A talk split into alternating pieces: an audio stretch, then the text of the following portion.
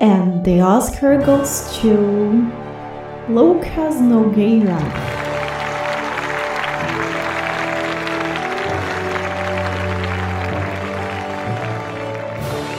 Obrigado, obrigado, obrigado. É, é uma honra para mim e eu só queria dizer que Estamos de volta! Sejam todos muito bem-vindos a mais um Tamborcast. Eu sou Lucas Nogueira, como fui devidamente apresentado aí, apresentado pela nossa querida sarcástica heroína, que hoje não vai participar aqui do nosso episódio. O motivo de que esse episódio vai ser bem curto é só um, um, um shot, né? A gente vai fazer algo bem rápido, comentando um pouco o Oscar. Eu queria muito comentar esse Oscar que foi um pouco fraco, né? Eu tinha planejado até muitas coisas para Tambor mais uma vez e mais uma vez não fiz, né? Mas eu tinha planejado muitas coisas que acabaram não dando certo, muito desinteresse meu. Esse Oscar foi muito fraco, para além da da apresentação e da premiação, ele já era muito fraco, né? Pelos, pelas indicações, por tudo envolvido, né? Tinha muitos filmes ali. Se o Oscar ele tem uma cartilha que ele vem tentando mudar ao longo dos anos, né? De filme de Oscar, aquela coisa de filme de Oscar. Esse ano, por conta do momento que a gente vive, dos atuais lançamentos, ele meio que regrediu nisso e focou bastante em filme de Oscar. Então a gente acaba tendo muito filme com aquele estilo mais quadrado, antigo, que eles gostam de premiar.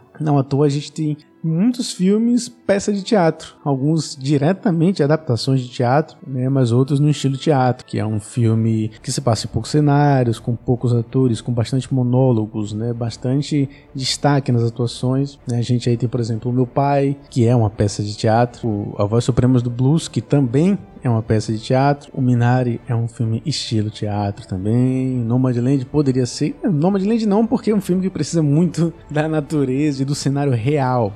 Né? Isso no teatro não vai ficar tão bom, porque a natureza em si é elemento, é personagem também da história. Então, assim, muito filme quadradão ali no estilo. Não tô dizendo que são filmes ruins, tá? Não tô dizendo que são filmes ruins, tô apenas dizendo que o Oscar se mantém dentro daquele ritmo, estilo meio quadradão, que não é necessariamente o que o grande público quer. Aliás, esse é um problema. Esse é um Oscar que houve muitos testes, mas eu acho que ainda arriscou muito pouco. Né? Deixou de fora grandes bilheterias. É raro filmes que são tops de bilheteria do ano no ano passado, se não me engano, foi o Bad Boys, ficar de fora completamente da, da premiação. Geralmente eles indicam como foi Vingadores, efeitos visuais, etc. Né? Raramente os grandes destaques não ganham nenhuma indicação. Era um teste, era um momento ideal para eles fazerem, visto que dos poucos filmes que foram e que atingiram o grande público, foram filmes assim. Né? Esses filmes aqui, não fosse pela Netflix e a Amazon, aliás, esse ano também eles permitiram, abriram uma exceção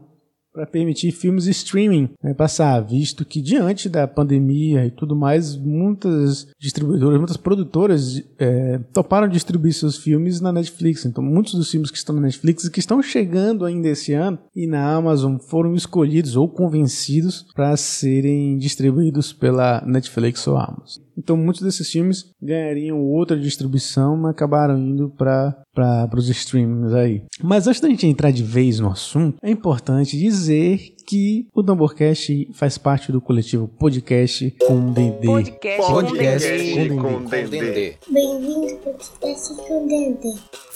Um coletivo de podcasts baianos, tem muita coisa boa lá, então dá uma olhadinha lá no Instagram, procura, você vai achar muita coisa boa. E para seguir a gente, siga a gente, na verdade, né, nas nossas redes sociais, tudo arroba Tambor Filmes. Instagram, Twitter, Facebook, TikTok. A gente tem um TikTok agora, olha aí. Fique esperto que a gente vai tentar produzir alguma coisa lá.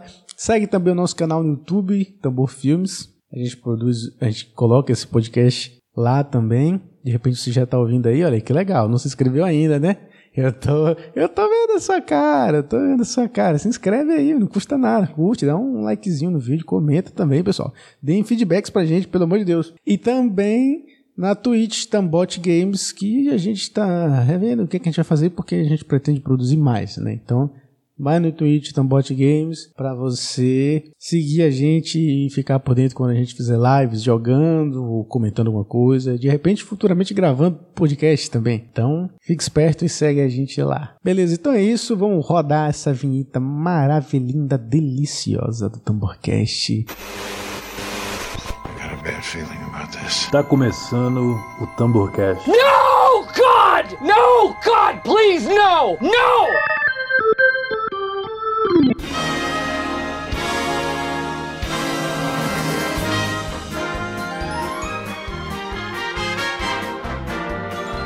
Esse episódio eu vou tentar fazer jogo rápido. Como diria a empresa aqui na sala ao lado, é o pessoal do Maratona, é, vai ser uma espécie de mini-cast. Vai ser uma espécie de mini-cast da gente. Eu vou comentar rapidamente um pouco as categorias, mas antes vou, vamos comentar um pouco sobre o background, né? Tempos de Covid, tempos difíceis, nem todo mundo pôde comparecer, né? Ou teve que haver todo o teste, né? Em todo mundo, teve que mudar o local da premiação, que geralmente acontece lá no Dolby Theater, no Teatro Dolby, melhor falando assim, lá em Los Angeles, que é realmente onde acontece a premiação, que é um teatro muito lindo, por sinal. Esse ano eles mudaram para a estação de trem, né? Na Union Station, que é uma estação de trem incrivelmente linda, absurdamente linda, lá em Los Angeles, que é cenário para muitos filmes, né? Eles gravam muitas coisas, já foi banco, já foi tribunal, já foi é, estação de polícia, já foi, já deve ter sido mansão, já foi um monte de coisa, né? Tá no Batman, tá no, enfim, Vários filmes já utilizaram desse cenário. E optaram por lá, eu não sei. Aí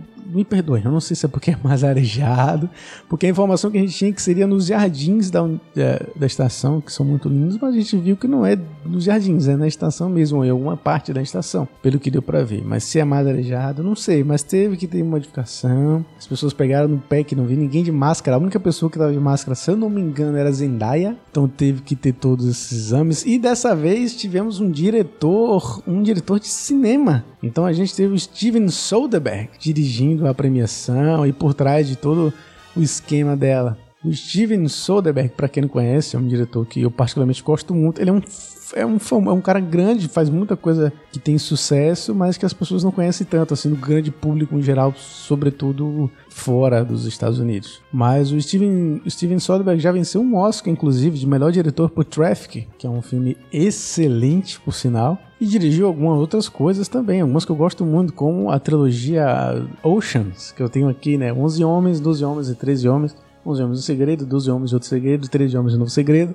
E também dirigiu um filme que foi bastante sucesso ano passado, apesar de ser antigo, apesar de ser 2011, ano passado fez muito sucesso, foi um dos filmes mais comprados, alugados nas plataformas digitais, muito baixado também, porque é um filme que infelizmente tem muito a ver com esse momento que a gente vive, que é o Contágio, que aliás também é um bom filme, você assistiu hoje, é um, é um chute no saco, é um murro no estômago bem forte. Mas ele mexeu muito e um momento crítico foi que ele mudou a ordem das premiações. Então ele mudou, tirou o melhor filme lá da frente e deixou melhor atriz, melhor ator por último. Né? O que para mim é uma. É, é, triste, porque premiar um filme é sempre o grande momento, né? Você premiar o melhor filme do ano. Mas ele preferiu deixar o de melhor ator pro final. A gente supõe que seja. Como eles não sabem, e várias demonstrações de várias gafes que tem no Oscar nos últimos anos nos fazem perceber que realmente pouca gente sabe quem são os vencedores. Inclusive, a própria produção do evento não faz ideia do que tá ali no envelope. Então, por isso que a gente acredita que ele preferiu deixar o melhor ator por último, porque achava-se que seria o Chadwick Boseman o grande vencedor. E aí seria muito bonito terminar com um prêmio póstumo a um ator fantástico, excelente, que infelizmente nos deixou no ano passado, o que leva a um outro ponto, que foi o In Memoriam, que foi horrível esse ano, fraquíssimo, de certo ponto até desrespeitoso, porque tinha uns que passavam dois segundos assim, era um frame rápido assim, cortava, uns demoravam mais. Muito mal editado, muito mal editado, esqueceram alguns, alguns atores aí. Esqueceram, sempre esquecem, né? Mas enfim, foi um memória fraquíssimo, fraquíssimo, fraquíssimo. E pro Chadwick Boseman em si também, um cara que tá concorrendo ali, foi bem fraco, né? Só teve aquele memória. Acho que ele merecia ter tido um momento de destaque maior. Mas não rolou e faz parte. Aliás, a edição acabou rápido esse ano. Eles fizeram para ser mais rápido. E eu acho que o Oscar vai ter que sofrer um pouco para mudar, porque cada ano que passa a audiência só diminui.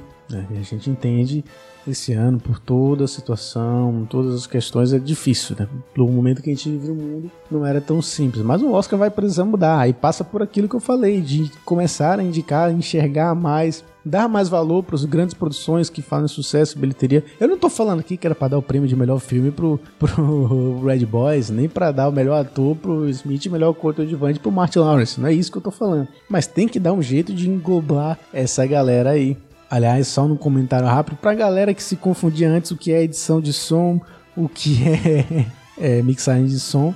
Agora eles juntaram tudo na mesma categoria, como já aconteceram com alguns prêmios, né? Efeitos especiais e efeitos visuais hoje é uma categoria só, que é efeitos visuais, né? A categoria de, de maquiagem e cabelo também são duas categorias diferentes, né? Apesar de serem bem próximas, no cinema não é bem assim que funciona, né? Quem faz maquiagem faz necessariamente cabelo.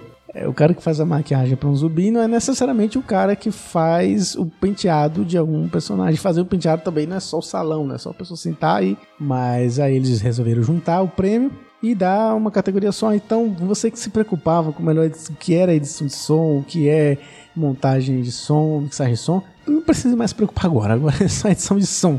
Né? O que você ouve do filme, pronto.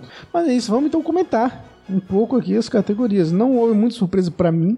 A maioria das coisas eu já esperava, inclusive o Anthony Hopkins, embora quase ninguém esperava a vitória do Anthony Hopkins, eu me surpreendi. E já para falar do que eu me surpreendi, que também não é que eu falo, meu Deus, olha que surpresa, que coisa incrível. Não, é só que, por exemplo, tinha dois filmes que brigavam muito, tinham grande chance, que era no melhor documentário em curta-metragem, eu apostei no A Concerto is a Conversation.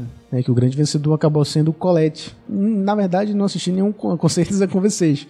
Eu fui mais pela, pelas apostas, né? Porque, assim, o grande termômetro do Oscar são as outras premiações que acontecem, né? Então, assim, a gente teve melhor curta, o Dois Estranhos, era um também que eu não esperava. Eu esperava que o A Letter Room ganhasse, né? Que é o curta estrelado pelo Oscar Isaac, que era que vinha ganhando também muitas premiações, e acabou ganhando Dois Estranhos, que tá na Netflix, que é um filme que foi produzido pelo Kevin Durant, um dos produtores, né? O jogador de da NBA. Um grande abraço à galera do Boteco da NBA. Aliás, siga o arroba Boteco da NBA no Instagram nas redes sociais tá aí, e também no YouTube, que a gente está fazendo umas séries lá bacanas de documentários sobre basquete lá com eles. Então fica ligado com o pessoal da galera do Boteco no NBA. E o Doze Estranhos é esse filme que aborda muito esse caso da, da violência é, racial, de polícia e tudo mais, que são casos que infelizmente têm sido cada vez mais é, nos Estados Unidos mais evidentes, né? Porque acontecer sempre aconteceram, continuam acontecendo e enfim. O melhor curto animado também tá na Netflix, que é o Se Algo Acontecer, Eu Te Amo. É um curta muito bonito, eu vi muita gente postar quando ele foi lançado ano passado, muita gente indicando. É um curta muito bonito que mostra um casal é, se reconstruindo após a perda de uma filha muito bonito. Essas categorias eu vou passar muito rapidamente porque eu não assisti muita coisa, não. Assisti os vencedores, mas não assisti muita coisa. Então a gente teve também documentário curto Colette, como eu já falei aí que aconteceu. E aí, já cortando para melhor documentário, live action, Professor Povo, Professor Povo também, eu, eu acho, é, acho que eu já esperava. Professor Povo, eu novamente não assisti. Tem um Collective que concorre nessa categoria e concorreu também na categoria de melhor filme estrangeiro, um filme romeno. Aí voltando para a categoria de roteiro, que é sempre uma categoria muito importante. A gente teve como vencedor da categoria Melhor Roteiro Original Bela Vingança, um filmaço da Emerald Fennell, que é um roteiro original bem bacana, assim. A categoria, a categoria é um pouco disputada porque o roteiro do Sete Chicago é do Aaron Sorkin, né, que aliás dirige a primeira atuação dele como diretor de um filme. O Aaron Sorkin, que é um diretor conceituadíssimo, já ganhou o Oscar, é um cara que é conhecido por ter roteiros muito bons e premiados conta dos diálogos, escrever diálogo é muito difícil e como ele escreve, coloca time. Aliás, ele dirigiu muito bem o seu próprio roteiro. E eu espero para, tô ansioso para ver mais coisa dele.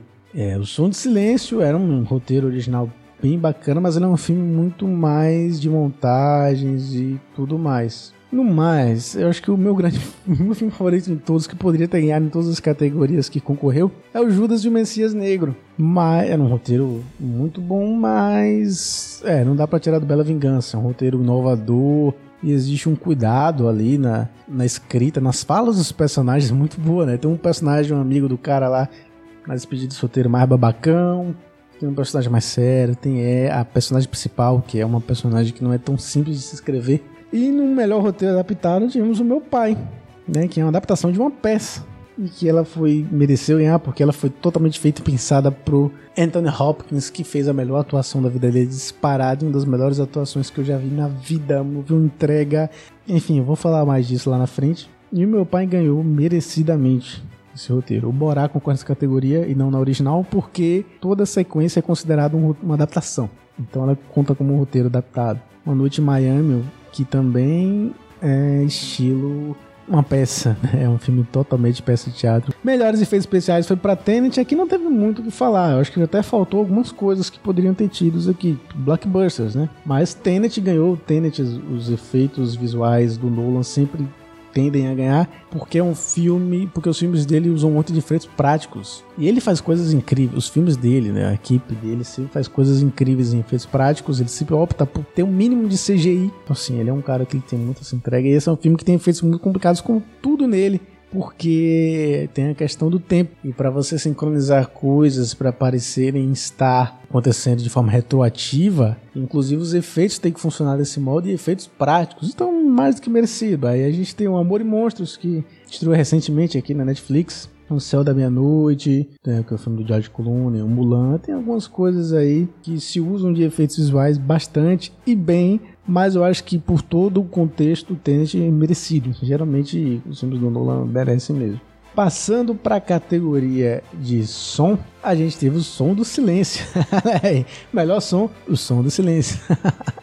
é muito difícil. Para quem, quem não edita, não, não tem essa noção. Por exemplo, se você vai fazer um filme de alguém surdo, e é difícil falar porque é muito difícil para alguém surdo, sobretudo quem nasce surdo, explicar o que é como é ser surdo. Para uma pessoa que ficou surdo, que fica surdo, como acaba acontecendo com o personagem, é uma percepção. E aí ele consegue até tentar definir como é. Né? Mas tem que lembrar também que o personagem não perde totalmente a audição. E em determinado momento ele até volta a ganhar uma parte e fica de um jeito não muito boa, que dá todo uma agonia. Então o som ele dita muito ritmo, ele marca o filme e é parte importante junto com a edição, mas eu acho que o som mais ainda é parte importante no, na grande questão de um filme que é passar a sensação de te fazer sentir. E o som desse filme causa muito isso, a forma que eles fazem. Né? Como é falando, quem edita sabe que tudo existe o som. Se eu ficar parado em silêncio aqui, não existe um silêncio absoluto. A gente tem que colocar uma coisa. Então sempre tem um som, alguma, nem que seja ambiência, alguma coisa. E talvez para quem seja deficiente auditivo, sobretudo de nascença, é, existe alguma frequência, talvez esteja ouvindo em uma outra frequência, então existe é, algum nível de, de audição que é muito difícil de você fazer, de representar, de fazer sentir isso. Então, o filme, por muitos momentos, a gente está ouvindo coisas que a gente nem está se tocando que está ouvindo. Então, assim, merecidíssimo esse prêmio. Para mim, não tem questão. E aí, falando já nos prêmios ali adjacentes, digamos assim. A gente teve melhor canção original. Essa me impressionou porque eu achava que ia ganhar Speak Now. A música escrita e interpretada pelo Wesley, Leslie Alden Jr. lá no Uma Noite em Miami. Uma música muito bonita. Eu tava muito preparado, eu postava muito que ela ganharia, mas quem acabou foi Fight for You. E eu fiquei muito feliz porque do Judas e o Messias Negro, para mim, é disparado o melhor filme de todos em qualquer categoria, em qualquer indicação que tem nesse filme. Judas Messias Negra é um filmaço e ganhou esse prêmio aí com a música da Her. É Her? Não, não sei se é Her. Mas enfim, né? ela se compôs, né? fez a música, escreveu, interpretou, ganhou o Oscar merecidíssimo. E melhor trilha sonora não podia ir para outro que não Sou, que é um filme que aborda muita música, embora apesar de ter esse background, não é um filme sobre isso mas tem uma trilha sonora fantástica, né? A trilha do Trent Reznor, inclusive ele estava concorrendo duplamente nessa categoria, isso é normal acontecer às vezes, concorria duplamente nessa categoria porque ele concorria também por, pela trilha do Mank, que é dele, e também do Atticus Ross, né? Os dois fizeram a trilha do Soul e fizeram do Mank. E aí, falando de melhor maquiagem e cabelo, e aí eu também já aproveito para emendar melhor figurino, ou a voz suprema do blues. O A Voz Suprema do Blues, ele tem o figurino da Anne Hope. A Anne Hope já ganhou vários Oscars, é um nome certíssimo de estar tá lá. Apesar de que tinha um Emma que é do Alexander Barn, que também sempre está lá.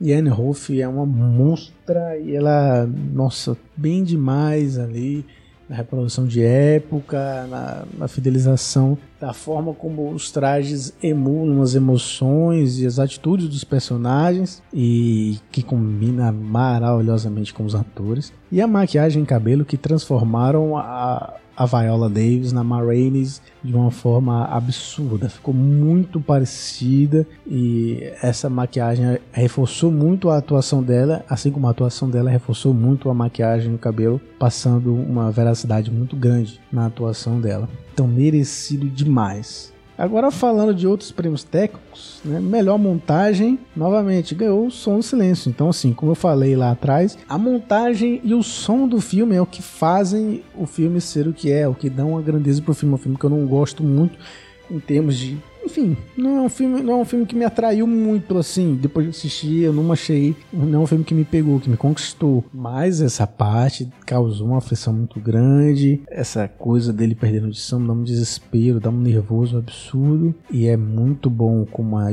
edição e a montagem constroem isso. Eram esperados esses prêmios e eles vieram merecidamente. Né? Melhor direção de arte. Direção de arte é decoração de set, é você pensar os, é, os sets, as construções que tem em volta além da decoração. E Mank ganhou merecidamente porque eles conseguiram reproduzir Hollywood da época de uma forma fantástica. Eles, é, muitos dos prédios ali que existem não existem, eles tiveram que reproduzir de algum modo. E aí é, tem muito efeito prático, é maravilhosa mesmo a reprodução que eles fazem no Mank.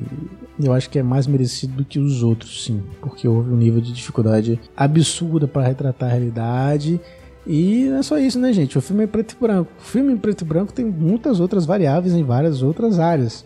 Por exemplo, você vai pensar em cenário, figurino, essas coisas, não é toda a cor que fica boa no preto e branco, não é toda a cor que vai passar a veracidade, que vai passar o estilo que você quer atingir visualmente, porque quando você bota em preto e branco as coisas mudam completamente, né? Não é só porque as cores estão preto e branco, você não sabe dizer o que vai ficar preto e o que vai ficar branco. Então, assim, que teve sua dificuldade e merecido demais. Na melhor fotografia, a gente teve justamente o Mank ganhando, né? Merecido. Eu acho que eu já expliquei o porquê. Tem essa questão, preto e branco não é fácil. Ele é muito lindo, ele sabe. Fotografia não é só filmar, tá, gente? Fotografia envolve principalmente luz. É muito sobre luz. Eu sei, filmagem é sobre luz. Mas é como você posiciona a luz, as luzes que você escolhe para filmar, as luzes no set, as luzes que vêm de janela, todo tipo de luz que tá ali ajuda a criar aquela arte, aquele visual bonito que um filme tem, um filme qualquer que seja. E no Mank é muito acertado, tem cenas incrivelmente lindas, cenas noturnas, cenas em lugares mais escuros, mais fúnebres, que a luz está muito bem pensada e muito bem colocada. Novamente, junto com o Fig trabalhando com o departamento de figurino, de design de produção, monta uma coisa muito bonita e aí consegue no preto e branco um visual lindo. E acho que o filme, visualmente, para mim, é muito lindo. Sei que tem muita gente que tem dificuldade com preto e branco, é uma besteira absurda. Acho que é porque já vendeu pro cérebro que preto e branco remete a algo antigo, retrógrado, que também não é ruim, mas tem muita gente que vai por aí, né? E falando então de categorias de melhor filme, né? Melhor filme a gente vai deixar por último, mas falando em categorias de melhor filme, a gente teve o Soul ganhando melhor animação e uma categoria bem disputada, mas assim, o Shawn, a continuação do Shawn que tá na Netflix, bom, mas não tá no nível Soul. A gente sempre sabe que Disney e Pixar estão no nível absurdo. O Over the Moon, também que eu esqueci a tradução dele, também não. Dois Irmãos, que também é Disney Pixar, muito bom, mas não tá no estilo do, do Soul, que aliás, Pete Doctor né? O cara já, já mais do que carimbadíssimo em animações.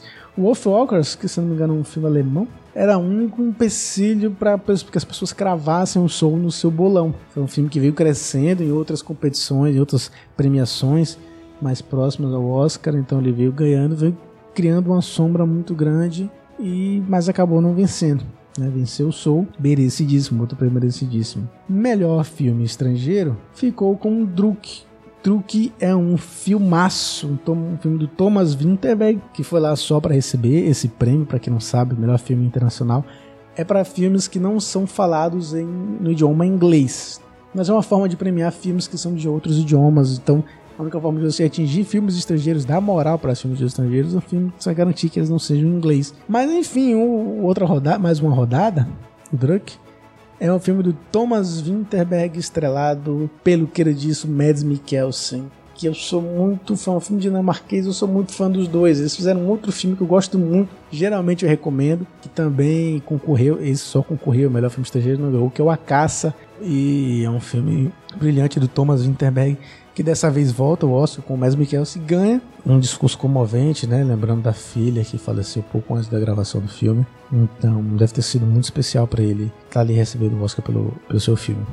E agora entrando nas categorias principais, preciso comentar aqui, ó, melhor direção, Close All ganhou por Nomadland e agora a gente deve ver o trailer de Eternos chegando aí bem rápido porque eles estão segurando há muito tempo, mas agora a diretora é ganhadora do Oscar, né? A Chloe Zhao, é chinesa, se não me engano é a primeira é, mulher não branca, se eu não me engano não, só duas mulheres ganharam o prêmio de melhor direção na história toda do Oscar, que em 92 anos de Oscar, que foram a Catherine Bigelow, né, que bateu lá no Avatar, o filme dela inclusive ganhou o Oscar, que é o Guerra ao Terror, o Terror acabou batendo Avatar ganhando o melhor filme e ela bateu o ex-marido James Cameron e ganhou o de melhor diretor. E é a primeira diretora não branca a ganhar o Oscar, na categoria que ela concorria ainda tinha outro, é, tinha um coreano, o Lee Isaac Chung, tinha outro asiático concorrendo e tinha, concorrendo, e tinha o Thomas Winterberg, né, do, do Druk, também concorrendo a melhor diretor e ela venceu merecidíssimo. Ela consegue colocar essa coisa das sensações e brincar com a natureza. Eu acho é uma coisa que me pega muito porque eu sou bem assim.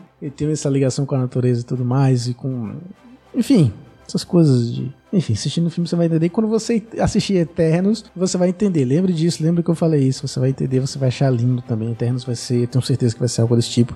Porque eu já vi boatos de quem viu o trailer lá na CCXP. Então, vai ser muito bom, mas agora certamente a Marvel vai botar lá. Da ganhadora do Oscar Coisal, Marvel Eternos. É, eu sei, eu sei. Não tá errado não, tá certíssimo fazer isso. Melhor atriz coadjuvante ganhou a Yu Jun-yoon. Eu não vou me atrever a pronunciar o nome dela porque todo mundo errou. E se ela deu bronca no Brad Pitt, é porque ela não daria em mim. Mas é uma categoria muito disputada, ela venceu merecidamente. A Olivia Colman tá excelente no meu pai. A Maria Bacalova também tá ótima no Borá. Amanda Seyfried do Monkey, que eu, eu acho mais fra, fraquinha. Pô, mais fraquinha é foda, né? A, a, a menos tão boa da lista lá no Mank. A Glenn Close, que infelizmente é a maior injustiçada do Oscar. É, sempre dá uma dor no coração quando ela não ganha, mas a Jun Yun mereceu muito ganhar pelo Minari. Ela tá muito bem. Quando o personagem dela chega, é um catalisador do filme, da nossa relação com o filme. Mas a Glenn Close, pelo menos, teve a dancinha da Glenn Close. E isso ninguém nunca vai pagar. Ela sempre tá lá com um sorrisão maravilhoso. A Glenn Close é uma atriz fantástica, merecia, mas assim, o Oscar não define, né, não é o definidor de tudo. Na categoria Melhor Ator Coadjuvante, a gente teve o Borá, Sacha Baron Cohen concorrendo pelos Sete de Chicago, Leslie Odom Jr., né, que eu já citei, no Noite em Miami. O Paul Russell, olha, o Paul Russell atua muito, ele manda muito bem no filme, é pontual. Mas o Daniel Kaluuya e o Lakeith Stanfield são gigantes, são atores, meu Deus, eles são uma força da natureza em tudo que fazem, atuam muito. O Daniel Kaluuya merecia ganhar melhor ator pelo Corra, inclusive, ele deu um show de atuação absurda.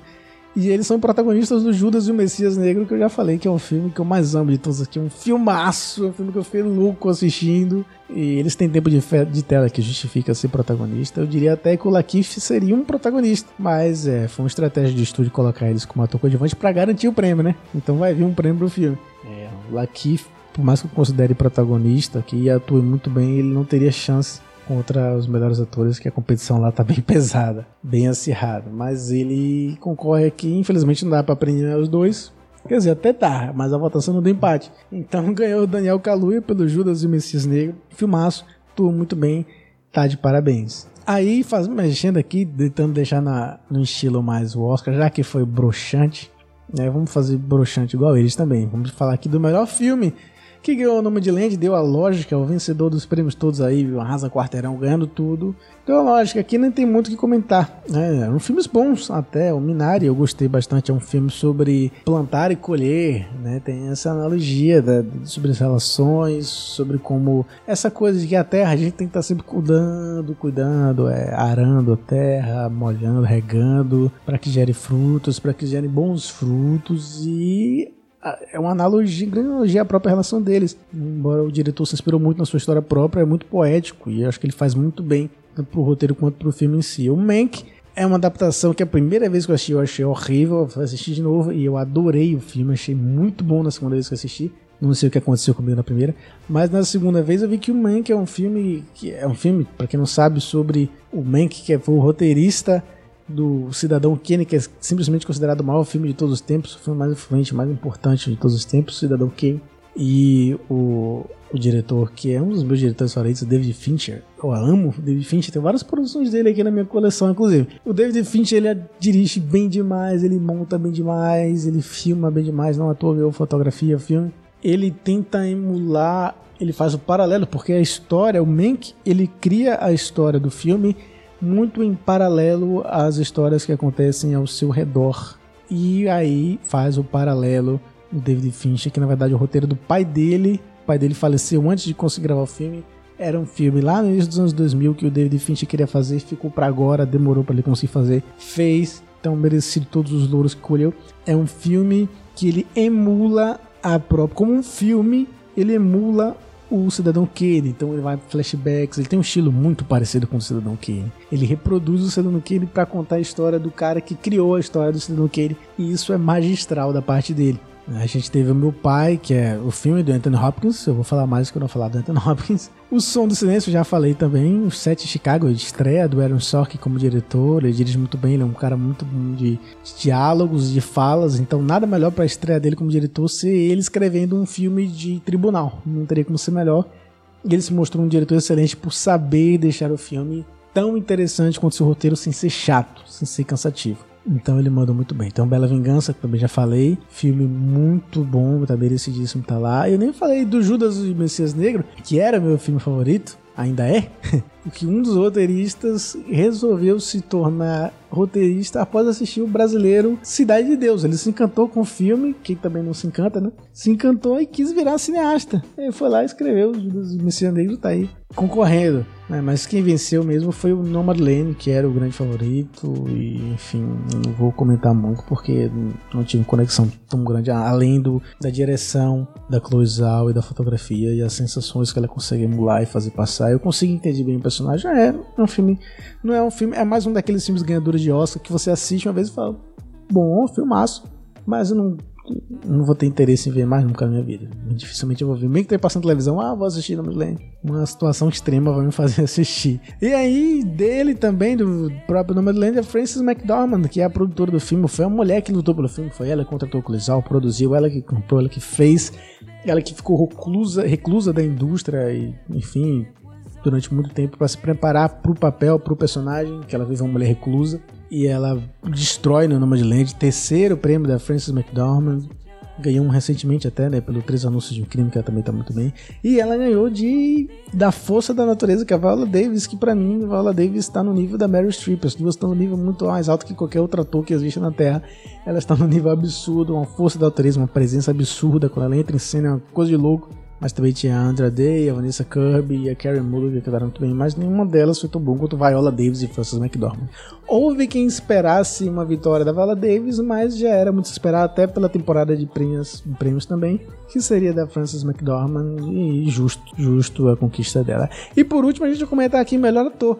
O prêmio que a gente acha, supõe que o Steven Soderbergh deixou por último, porque ele imaginava que seria para o Chadwick Boseman, muita gente imaginava, eu achava que poderia ser, mas eu já imaginava que o Anthony Hopkins fosse ganhar e eu apostei nele no bolão. Teve o Gary Oldman como Man que mandou bem, o Steven Yeun, né, o Glenn do The Walking Dead, o Invencível, ele que dá voz do Invencível, né, da série da Amazon, mas eles não estão no nível Riz Ahmed, mas eles não estão no mesmo nível do Chadwick Boseman e do Anthony Hopkins, que fazem filmes de teatro que são pensados para eles que é filmes para extrair a atuação deles. O Anthony Hopkins mais do que o Chadwick Boseman, um pouco mais. E o Anthony Hopkins abraça demais. O Chadwick Boseman também foi um absurdo, uma atuação fantástica. Uma pena que não foi reconhecida com o Oscar, mas não dá para dizer que não é justo o Anthony Hopkins ganhar, porque ele fez a melhor atuação da vida dele e colocou ele um pouquinho mais próximo da prateleira da Viola Davis e da Mary Streep. Foi a melhor atuação dele, ele já ganhou o Oscar, inclusive pelo Hannibal, pelo Hannibal não, pelo Silêncio dos Inocentes. E agora ele vence novamente o Oscar. Ele estava dormindo, ele não esperava, ele era mais um com vocês aí, achava que era Chadwick Boseman que ia vencer. Eu acreditava mais nele do que ele mesmo. Tava dormindo, já era 4 da manhã lá na fazendinha dele, lá na, no Reino Unido, né? O ator irlandês, então, escocês, acho que ele é escocês. O ator escocês, o Anthony Hopkins, eu vou confirmar aqui, né? Deixa eu confirmar, peraí, deixa eu olhar aqui na internet. gale, ele é galês, ele é galês. Então ele que é galês, o nosso querido Anthony Hopkins venceu o Oscar merecidíssimo. Então é isso, acho que a gente conseguiu passar por tudo, eu consegui comentar um pouco de tudo. Eu acho que esse episódio que era para ser um mini cast, como diria o pessoal do Maratona, né? Afirma aqui do lado não acabei conseguindo fazer desse tamanho, mas consegui fazer esse Oscar, esse Oscar, esse podcast maravilhoso comentando um pouco sobre todas as categorias, minhas impressões. Teria muito mais a falar, mas também nem vocês querem ficar me ouvindo falar sobre um prêmio que não muda em nada a vida de vocês. Vamos torcer para que o ano que vem muita gente seja indicada, que eles mudem o formato, porque eles vão precisar, muitos blockbusters. E é isso, falamos aqui sobre o Oscar. É isso então, galera. Muito obrigado a todo mundo que ficou até aqui e ouviu. Eu sou o Lucas Nogueira e caso a gente não se fale mais, bom dia, boa tarde e boa noite.